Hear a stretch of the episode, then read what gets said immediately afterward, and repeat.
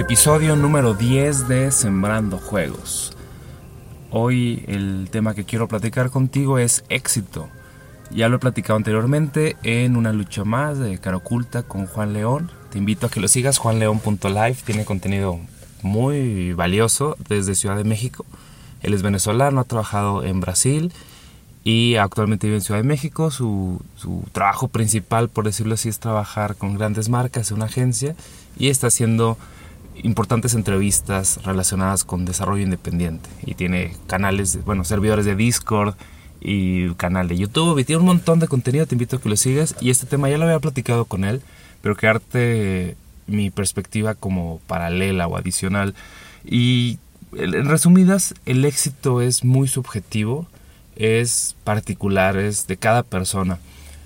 Y algo que, he analizado y por la razón por la que quiero compartirlo contigo es que el éxito varía muchísimo de tu contexto, de quién eres, de cómo está hecha tu organización. Si por ejemplo tu meta para arrancar es un game jam, el tener un producto que alguien pueda jugar además de ti, un juego o cualquier cosa.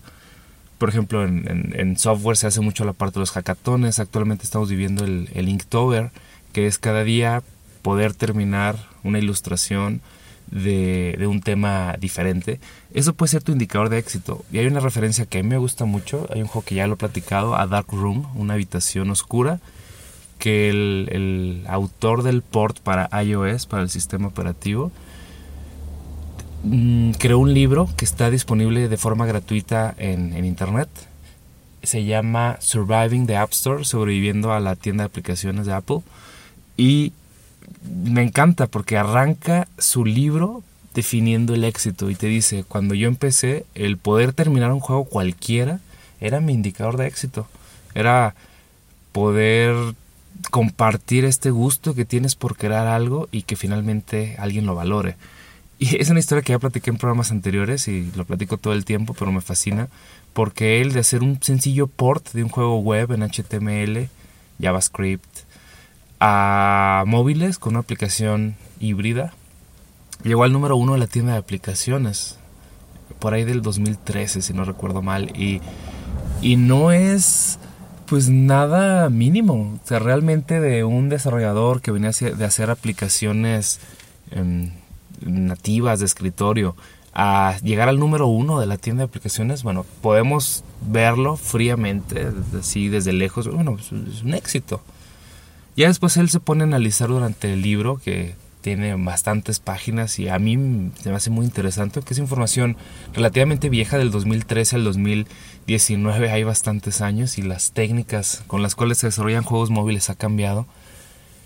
Igual si hacemos una historia hacia atrás, los juegos tienen, ¿qué te gusta? Desde los 70s y cada década hay nuevas tendencias. Hoy estamos con Apple Arcade, por ejemplo, que tienes una mensualidad que te permite jugar de forma indefinida como otros modelos Spotify, Netflix, incluso YouTube tiene sus propios modelos de, mensualidad, la forma en que se van a desarrollar los videojuegos ha cambiado. Entonces eso a fuerzas te cambia los indicadores de éxito.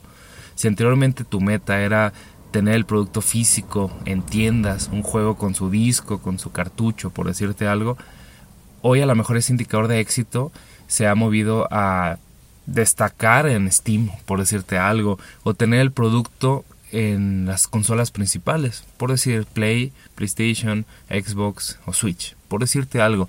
Y algo que veo mucho aquí en, en el mercado mexicano, en la industria mexicana, cuando yo me refiero a industria mexicana, me refiero a aquellas empresas que quieren desarrollar videojuegos de forma industrial, industrializada.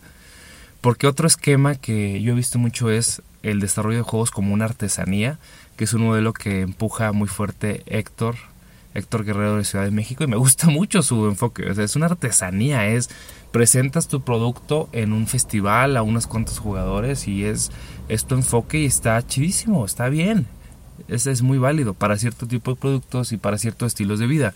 Y tenemos el enfoque si, si, hay varios pasos intermedios, me voy hasta el otro extremo, que es el enfoque startup o corporativo que quieres hacer un juego lo más escalable posible, que la misma copia llegue a millones de, usuarios en decenas, si no es que cientos de países, bueno, más de 100 países, y que escale y que llegue a, a igual a los tops de las tiendas de aplicaciones y tenga miles de jugadores. Y en el intermedio puede haber distintas cosas. Por ejemplo, un proyecto escolar no necesariamente tiene que ser este artesanal, o sea, ni siquiera tiene que llegar a un mercado de artesanías de juegos, sino a lo mejor se queda en tu disco duro y lo exhibes en una presentación de tu clase y ya. Y quizás para algunos ese es un indicador de éxito, es puedo hacer ciertos juegos, tengo un portafolio y eso me permite encontrar trabajo en alguna empresa y quizás para ti es el indicador de un juego exitoso. O puede ser algo más artesanal, que yo lo distinguiría de la artesanía, en el cual si tienes esa, ese producto que se aprecia y tiene cierto valor en el mercado y, te, y lo delegas a que alguien más lo distribuya, que es un modelo que tiene muchos años. Tú desarrollas y otra eh, empresa, otra organización publica, distribuye y comercializa, que también es válido. Y ahí tu indicador pues puede ser entrego lo que el publisher me pide y me me solicita, me apego a ellos y yo me especializo solamente en, la creación artística y técnica, por decirte algo relacionado con juegos.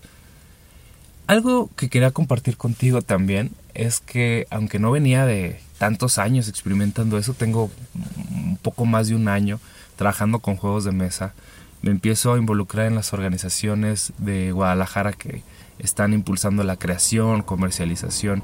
Por decirte algo así, una pequeña industria de juegos de mesa en, México es muy diferente a la de videojuegos. Y, y tengo que decírtelo abiertamente, no me ha tocado trabajar tan de cerca y me considero muy ignorante hasta que me empiezo a meter y, y descubro que sí hay como ciertos deberes ser o formas en que funcionan las cosas muy distintas. Por ejemplo, nos invitaron a un proyecto de localización de un juego de mesa que me encanta, que es la familia de Mintworks, Mint Delivery, y van a sacar Mint Cooperative. Y cuando se acercan con nosotros para la parte de localización, es muy distinto a lo que hacemos en videojuegos. Por ejemplo, en videojuegos te enfocas más en hacer la traducción de los textos, el, la narración de, las voces, la adaptación de los elementos gráficos. Nota, no soy experto en localización, hemos trabajado con distintas agencias y eh, cada vez estamos aprendiendo más sobre este tema. Y me doy cuenta cuando nos acercamos para hacer un convenio con, con los chicos de 524 Labs, los creadores de la, de la franquicia de la serie de Mint, que en juegos de mesa, juegos físicos, la localización es un tema totalmente diferente. Lo que se hace en videojuegos de que la localización o la internacionalización se separa en varias agencias, por ejemplo, la parte de venta y marketing lo localiza una agencia. La parte del contenido del producto la hace otra agencia. Acá se hace todo junto y te conviertes, además de un traductor, por decirlo de alguna forma, que adapta el juego a un mercado y a un idioma diferente, también tienes que encargarte de todo lo relacionado con la logística, fletes, aduanas. Y a lo que lo relaciono con el tema de éxito es, depende de la industria en la que estés, depende del enfoque en el que tú quieras estar, ese va a ser tu indicador de éxito. Yo te lo voy a resumir, por ejemplo, en los que son para mí en este momento. Un juego exitoso es aquel que tiene un desempeño en el mercado, en el público, en los jugadores, lo suficientemente bueno que te permite crear el siguiente juego. Y casi siempre el siguiente juego va a ser mejor en algún aspecto. Va a tener más contenido, va a desarrollarse en menor tiempo, va a pasar algo con él. Y sabemos de los famosísimos one, Hit Wonders, de que tienes un golpe muy fuerte por alguna circunstancia, suerte, una serie de condiciones en el mercado. Por resumirlo, el análisis es más profundo, pero puede que tuviste suerte y que este juego tocó alguna fibra política, cultural, se convirtió en un meme, llegó a millones de usuarios y generó la cantidad suficiente de dinero para permitirte financiar el siguiente juego. Y uno de los grandes retos que tenemos nosotros como organización, te lo platico como Cara Oculta, como laboratorios de juegos, como Gemugami, entre otras organizaciones en las que participo, es cómo le hacemos para que una empresa, una organización, un estudio independiente no sea un golpe de suerte y no sea un one hit wonder. O peor aún, hay muchas organizaciones que ni siquiera tienen su hit en toda su vida y llevan 15 años dedicándose a esto. Y a veces no se ve pero las organizaciones trabajan muy duro por esto. Trabajan en relaciones públicas, en canales de comercialización, en capacitar a su equipo, en estar haciendo prototipos todo el tiempo. Te lo digo como un estudio independiente. Es distinto a una escuela, distinto a un grupo de, personas que se juntan los fines de semana a ver qué ocurre o que van al, al game jam de, turno, sin, sin demeritar ninguno. Algo que me molesta un poco es que a veces entre compañeros de la industria nos echamos tierra, como se dice, o, nos minimizamos los esfuerzos. Yo algo que he aprendido con el tiempo, con los años, es pues a no desprestigiar a ninguno. Yo lo he dicho muchas veces, hay empresas o estudios con los cuales no comparto su filosofía y su forma de trabajar, en el sentido de yo no haría esto que tú estás haciendo, no conecta con mis valores, con mis ideales, con mis objetivos, con mi indicador de éxito. Pero la verdad es que sí respeto mucho sí respeto cómo tu empresa la llevas. Y si esas son tus formas, el respeto a mí significa lo aprecio, lo entiendo, tolero algunas cosas que a lo mejor pues, yo no haría, pero te deseo el, el, mejor éxito posible, que las condiciones se pongan a tu favor, eso para mí es la suerte, y que todo tu esfuerzo se traduzca en un resultado, para mí es como el éxito, por decirlo así. Y en el caso de nuestras organizaciones, pues siempre trabajamos en ese sentido, o sea, cómo superamos el tiempo. Una de las frases, seguramente ya las conoces, de, de Caro Oculta es que queremos trascender creando arte en forma de aplicaciones, videojuegos y plataformas tecnológicas que el mundo ame. Y eso me fascina, es una frase que me conecta conmigo desde muchos, desde hace muchos años, desde que conocí el modelo Caro Oculta, que yo lo comparto Sí, hay algunas cosas que, que me gustaría transformar y que fueran diferentes. Eso ya lo conocemos. Pero realmente el modelo de éxito a mí se me hace impresionante. ¿Por qué? Trascender. Trascender significa superar el tiempo. O sea, que pasen los años y sigas creciendo y sigas creando todo aquello que, que a ti te gusta. Para mí eso es trascender. Y el otro es creando arte no destacas, no minimizas el, aspecto artístico. Yo agregaría tecnología, o sea, creando arte y tecnología que el mundo ame. Pero la parte de la creación es muy importante, porque se refiere a de algo que no existe, no solamente lo transformas, sino lo creas, lo haces algo único. Y ese hecho de tener la capacidad de crear algo único es un elemento de éxito que a mí se me hace muy valioso. Y finalmente que el mundo ame, esto es valiosísimo, es importantísimo. Lo digo en mis conferencias, me encantan un diagrama que tiene tres o cuatro círculos que se conectan en el centro, que habla sobre lo que se requiere para tener el ikigai, o ese estado de plenitud o de satisfacción contigo mismo. Y lo he platicado anteriormente, pero bueno, es algo que sepas hacer, algo que te guste hacer, algo que requiere el mundo y algo que tiene una recompensa económica en ello. Si logras encontrar algo que te guste, que sepas hacer, que la gente lo necesite y que haya dinero en ello, pues vas a encontrar ese ikigai o esa plenitud. Y este, esta frase de éxito, estos valores que es trascender creando arte en forma de, de juegos, que el mundo ame, incorpora ese factor de amor, de pasión, de es algo que amas hacer, es algo que la gente ama jugar. Porque muchas veces se nos olvida esa parte y hacemos cosas que no amamos y hacemos productos que la gente no va a amar por necesidad. Y lo conecto nuevamente con el, con el factor de éxito. O sea, éxito es hacer algo que amas y hacer productos que la gente ame. ¿Por qué? Si tú haces algo que realmente te gusta, vas a trascender a, a pesar de los retos que existan. Porque es algo que harías aunque no te pagarán, pero tienes el bono de que como otra gente lo ama también, lo va a pagar. Porque dice, me encanta tanto este producto que por supuesto que le dedico mi atención, mi tiempo y mi dinero. Y bueno, ese es un indicador que, que, tenemos nosotros. A veces no lo cumplimos, a veces hacemos cosas que no nos gustan. Y a veces hacemos productos con una calidad menor que sabemos que la gente no va a amar por circunstancias normales del, del mercado. O sea, no lo quiero justificar para nada, pero a veces, oye, no hay suficiente dinero para dedicarle todo el amor que quisiéramos al producto. Y a veces no están llegando las oportunidades de, hacer cierto juego y tenemos que hacer esta otra cosa que, que pues no tiene amor. Vamos a una aplicación para bancos. Y aún así se le intenta poner lo necesario para que sea un producto que la gente realmente ame. Y ese es como el gran dilema que, que tenemos. Te recomiendo que revises, por ejemplo, libros, el, el, el, mito del emprendedor, por decirte algo. Nosotros como organización independiente que desarrolla videojuegos, pues nos consideramos emprendedores. No nos montamos sobre una estructura que ya está um, definida, por decirlo así. Quizás por necios, por tercos, por tontos, si tú quieres. Pero es diferente si tú, por ejemplo, abres tu estudio independiente a raíz de otro estudio en el cual trabajaste, por ejemplo, que para nada digo que es lo equivocado. En su momento yo, tuve una empresa de, de, desarrollo industrial y cuando me salgo me contactan nuevamente y me dicen, oye, pues tú tienes toda esta experiencia y estos contactos, pues adelante. En el caso de videojuegos, a mí no me tocó de esa forma. Yo me acuerdo que en algún momento eh, quise aplicar a las empresas em, de videojuegos que había en mi país y por mi edad, por la trayectoria que ya tenía, me dijeron, no, pues no encajas aquí porque estamos buscando gente muy joven. Entonces tú, pues no, no eres material para ser contratado. Pero evidentemente lo hubiera hecho así. O sea, hubiera trabajado en alguna industria de videojuegos, en algún sector, y de ahí iría escalando hasta crear mi estudio independiente.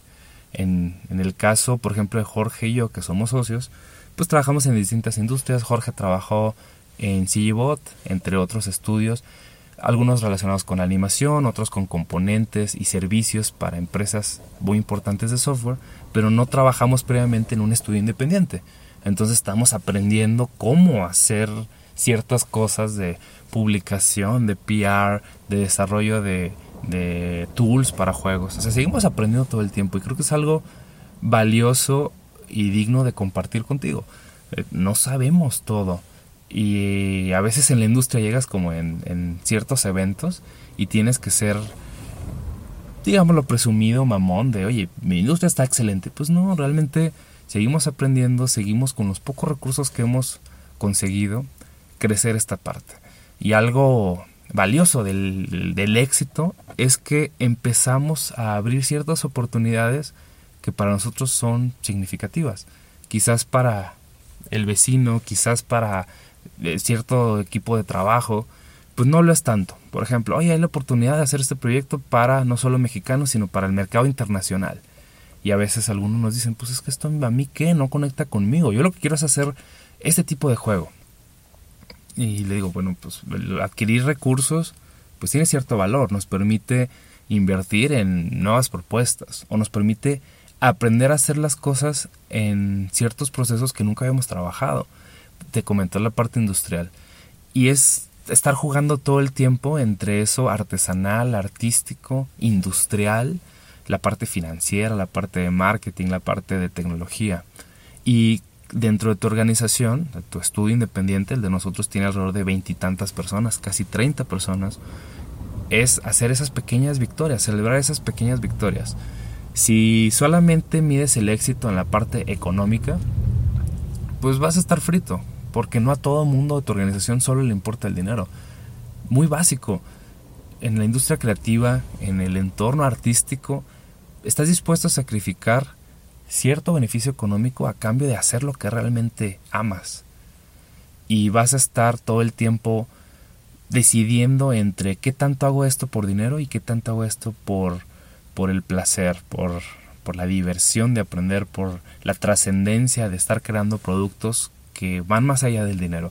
Y ese es un reto, digámoslo, no para mí. Tengo alrededor de unos 5 años trabajando en ese esquema porque venía de, trabajar en otras industrias donde solo son movidos por el dinero, la financiera, la industrial, la de manufactura, donde todo el ciclo de vida del producto está orientado al beneficio económico. Pero no llegabas y decías, ah, qué bello proceso industrial he creado. No, realmente no.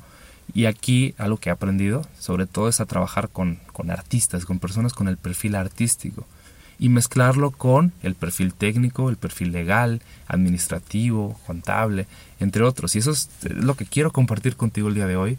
O sea, tienes que vivirlo, tienes que experimentarlo para entenderlo mejor. Si eres un programador, debes empezar a aprender a trabajar con artistas. Si eres un artista gráfico, por decirlo, debes trabajar con músicos, con la parte técnica, con diseñadores, con contadores, con abogados, con la gente de marketing.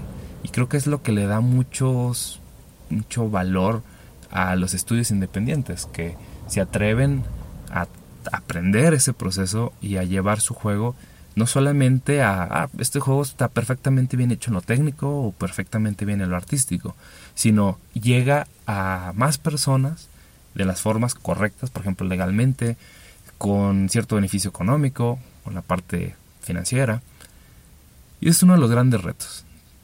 Creo que ese es otro indicador de éxito. Poder trascender, poder crear en equipo, crear grandes equipos que te permiten llegar a ese producto final que la gente ama, compra, recomienda. Nosotros tenemos un indicador muy básico, viene de las startups, que son los métricos piratas. Son letras AAA, RRR, R, que prácticamente es awareness o cuánta gente sabe que existes. Me fascina ese porque es, es, como un fenómeno raro al principio. Yo tengo, por ejemplo, este podcast, eh, Sembrando Juegos. ¿Cuánta gente sabe que existe? Y a lo mejor tomará la decisión de escucharlo o no, pero al menos sabe que cuando quiere escuchar algo relacionado con diseño de juegos, hay algo que está ahí. Y ese es uno de los grandes retos de entrada, porque vienes de la universidad donde nadie te conoce y después tienes un empleo donde alguien se encarga de, de ti, por decirlo así, te paga por tu tiempo. Pero cuando creas tu producto independiente debes hacer que llegue a la mayor cantidad posible de personas y, para algunos perfiles, por ejemplo para un programador, para un artista, pues da miedo, oye, tengo que exponer mi trabajo y hablar de él y comunicar de él. El siguiente es la adquisición de gente que quiere usar el producto. O sea, no nada más que sepa que existe. Eso, eso importa muy poco. Es un like en Facebook. Ah, sí, qué chido like. Sé que existes. Pero bueno, voy a ver tu contenido, lo voy a pagar, lo voy a evaluar. Porque incluso ya la guerra no es, y hablo en términos eh, bélicos, o sea, la competencia no es solamente porque jueguen, porque paguen tu juego, es porque siquiera le dediquen tiempo y atención a verlo. Con tanto contenido gratuito, con tanta oferta, es muy fácil que llegue una empresa con muchísimos recursos y desde el día uno ofrezca un juego perfecto con mucho contenido que solamente es, está diseñado para que estén un año contigo y empiecen a pagar hasta un año. Imagínate tú tener la posibilidad que en un año empiezan a pagar tu juego, es, es complicado. Entonces el siguiente es la adquisición de nuevos usuarios, finalmente la activación. Puede que bajen tu juego gratuito o vean tu contenido en, Spotify, en, YouTube, y no lo vean completamente. Entonces por eso tenemos otro indicador, que es el de la activación. ¿Cuánta gente activamente usa tu producto? Y después vienen otros indicadores, como el de la retención. Es decir, no solamente juegan el primer nivel y lo borran. Así me pasó con Mario Kart Tour jugué el tutorial y entre que se trabó el juego y me dio flojera bajar las, las actualizaciones y lo borré. es un juego muy bien hecho y no conectó conmigo por alguna razón. Entonces ese es un indicador valioso. Es cuánta gente se mantiene jugando tu juego o lo termina si es un juego con una duración definida o si es un juego abierto. ¿Cuánto es el ciclo de, vida de ese jugador? Tenemos también la parte de recomendación es tan bueno que lo recomiendas con tus amigos, como yo lo he hecho contigo en esta transmisión, de que te digo, este juego me fascina y tengo que decirte que lo veas. Y finalmente la parte del revenue en inglés, que sería como la recompensa que tú obtienes de todo este proceso, de toda la gente que conoce que existe tu juego o tu empresa o tu estudio, que empieza a ver tus contenidos, que se hace fan, que lo ve de forma recurrente, no solo escuchas un episodio del podcast, sino que estás ávidamente esperando el siguiente. Y mi recompensa en este podcast, mi indicador de éxito, ¿cuál sería?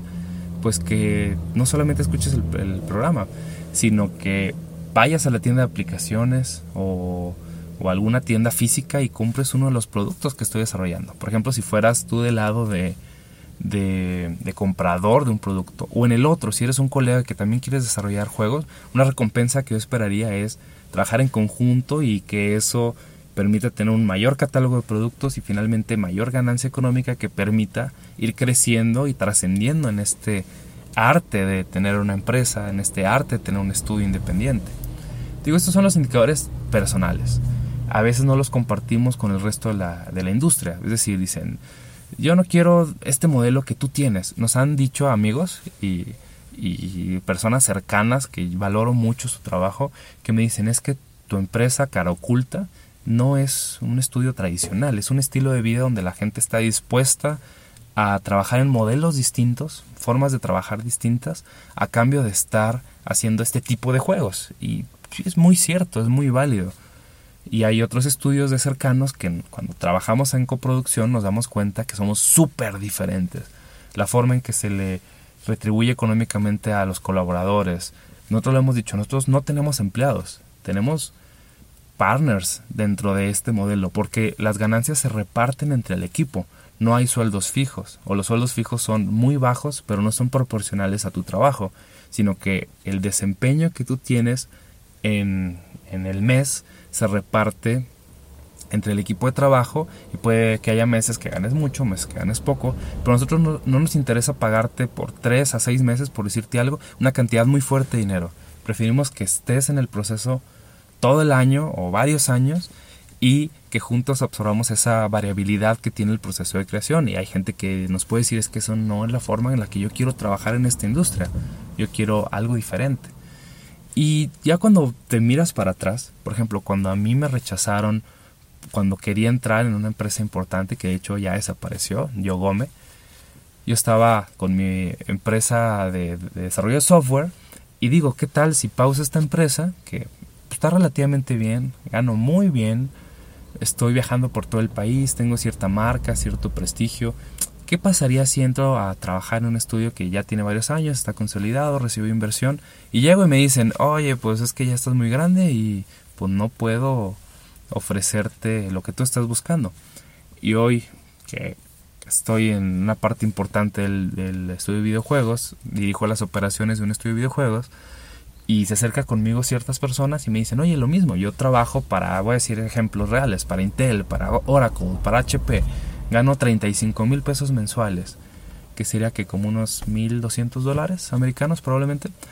Y, me dicen, oye, pues quiero dedicarme a los videojuegos, pero quiero que mantengas mi, mi situación económica, porque tengo esta familia. Le digo, pues no puedo ofrecerte de entrada esta cantidad de dinero que tú estás buscando porque nuestro modelo está diseñado con otros indicadores de éxito. Es empiezas, creces y cuando el juego tiene ciertos resultados o el servicio que ofrecemos para alguna empresa o también hacemos aplicaciones, porque la aplicación, más que resolver una necesidad lúdica, resuelve una, necesidad industrial o económica y obviamente tiene más recompensa económica o es más fácil la, la cobranza, digámoslo así le digo, pues en base a los resultados que tenemos es, cuando, es como van los sueldos, porque no somos ese corporativo que tiene cierto respaldo de inversión para, para invertir en tu educación. Yo lo he dicho en otras transmisiones, cuando yo entré a trabajar en una empresa industrial muy grande que tiene cientos de años en el mercado, no se dedica a juegos, se dedica a sistemas industriales, invirtieron en mí un sueldo relativamente alto durante un año para que yo me capacitara y aprendiera. Y hay muchas empresas AAA que funcionan así, que confían en tu talento, confían en tu educación, que de hecho el siguiente episodio lo quiero hablar sobre la educación relacionada con la creación de juegos y videojuegos. Pueden darse el lujo, la oportunidad de invertir en una persona. Y es curioso, es, es, complejo, por decirlo así, para un estudio independiente que cabe iniciar. Y si ves las historias de distintas personas, hay un episodio que me gustó mucho, me permitió entender mejor el proceso de Adolfo Aguirre de anteriormente Lienzo y actualmente Hyperbird, que son dos estudios que, que admiro, reconozco su esfuerzo y su trabajo, pero no comparto su forma de hacer las cosas. Por ejemplo, de Lienzo, sus modelos de trabajo no son los que yo aplicaría. Digo lo mismo, lo respeto mucho, pero yo no haría una empresa como Lienzo. Y Hyperbird, el estudio más mediático, posiblemente el más importante en este año y el año pasado en México, pero también su estilo de juegos no me gustan. Los, juegos, por ejemplo, el de Kleptocats, no me fascina, pero sé que tiene millones de descargas y tiene un modelo económico que les permite sustentarlo. Pero bueno, digo, fuera de esas diferencias que a mí en lo personal no me gustan y no los haría ese tipo de juegos, pues son personas muy valiosas y realmente están moviendo muchas cosas y reconozco tu trabajo y su influencia en la industria mexicana. Te recomiendo que lo veas, si no me equivoco, el, podcast se llama Detrás del Pixel y entrevistan a Adolfo. y me permitió entender pues toda esa historia que ellos tienen y que no quieren o no pueden platicar sobre cómo se desarrolló el juego Mulaka de Tarahumaras mexicanos, una una no, no, sé la palabra correcta, es una etnia indígena en, en México, de la ciudad donde yo vivía anteriormente. Entonces, todo eso cuando te pones a analizarlo es qué quieres tú en tu organización, de dónde vienes. Es más, pregúntate tú en este momento, ¿dónde estoy? ¿Por qué estoy escuchando este programa? A ver, porque me interesa transformarme de trabajar en cualquier otra cosa a vivir de hacer videojuegos. O quiero explorarlo como un hobby. O estoy estudiando la carrera y quiero conocer más sobre esto. O sea, defínete dónde estás ahora. Yo lo he dicho muchas veces. Cada año, para mí, Manuel, ha sido una situación diferente. He estado en un lugar diferente en, en mi situación personal y profesional. Hace algunos años no estaba casado, hace algunos años no tenía, no tenía empresas, hace unos años no tenía asociaciones civiles, no había hecho tantos juegos o la cantidad de juegos que llevo. Y te estás transformando todo el tiempo y tus indicadores de éxito cambian y se transforman. Entonces a lo mejor la opinión que yo te dé pues no contacta completamente contigo. O sea, no, no me imites y no hagas lo que yo estoy haciendo, pero sí pregúntate, ¿dónde estoy ahora? ¿Dónde quiero estar a final de este año? ¿Dónde quiero estar el próximo año? Creo que eso es clave y a veces se nos olvida. A mí me pasa, yo tengo que hacer todos los fines de semana como un pequeño recuento de dónde estoy, qué quiero lograr y qué voy a permitir que, se, que pase. Lo, lo explico. Lo que tú quieres lograr es algo muy laboral, es yo voy a empujar todos los recursos para que se logre esta oportunidad y es un trabajo y está bien, es, es algo que tú tienes que impulsar.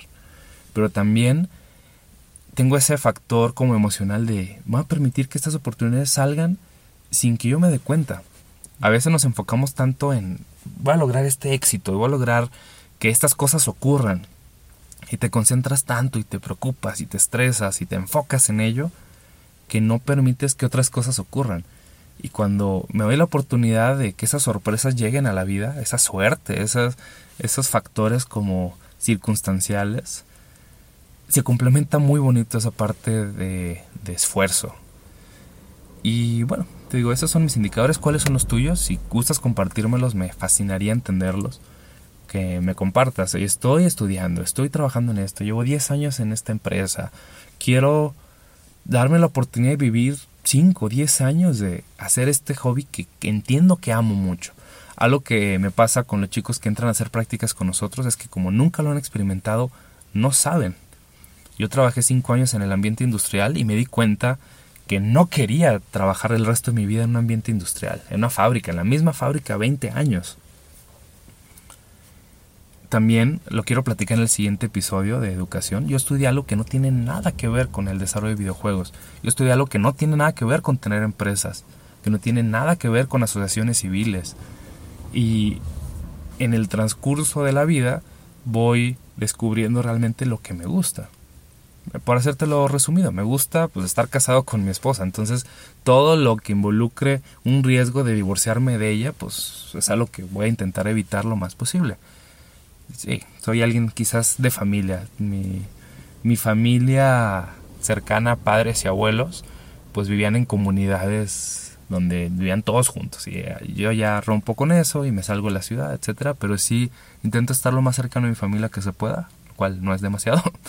Pero también me gusta mucho explorar mi parte intelectual y artística. No soy un artista, no sé dibujar monos de palo, por decir algo así. Los monos de palo me salen mal pero esa parte artística de la tecnología donde no sigues un proceso industrial, sino estás creando formas nuevas, formas creativas de resolver un problema, esa parte a mí me gusta mucho, de la ingeniería, del diseño de productos, del diseño de plataformas tecnológicas y diseño de procesos. Entonces esa parte de tener la oportunidad de diseñar y crear nuevos productos a mí me super fascina, me mueve mucho y es lo que voy a estar explorando los próximos años de mi vida.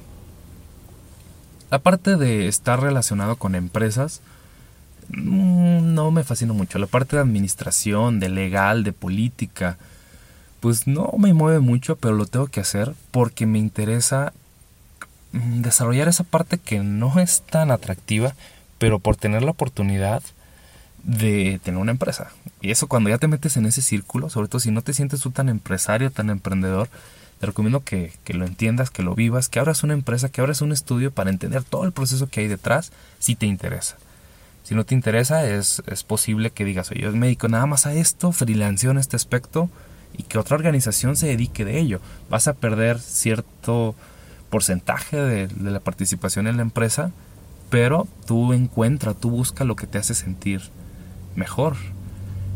Y hay un otro libro que yo creo que luego, luego detallo, de... Mm, no me acuerdo el nombre en este momento, pero es algo así como el dilema del creador, donde, donde te dice de que entre más persigues algo, menos se te van dando las condiciones. Entonces como que lo veas como algo opcional y se van juntando esas, esas condiciones. Te lo dejo para el siguiente episodio, lo va, lo va a revisar, porque es esos dilemas o esas paradojas donde tú crees algo y lo ves tan obvio, lo ves tan, tan enfrente de ti y no se cumple por algunas condiciones humanas muy curiosas. Pero bueno, te dejo por ahora. Tema éxito. Compárteme conmigo tu definición de éxito. El éxito en el podcast es que me respondas algo. Yo no lo hago. Yo últimamente lo he estado empezando a hacer de los podcasts que me gustan poner comentarios y agradecer. Oye, muchas gracias por este contenido. Ahora lo valoro más. Sé el esfuerzo que implica editar el programa o transmitirlo en video y al mismo tiempo en audio, que yo soy más de audio. Un indicador de éxito sería que más personas lo escuchen, que haya esa retroalimentación, que te dé el interés por jugar lo que estamos haciendo. Y bueno, compárteme conmigo tu indicador de éxito y nos vemos pronto.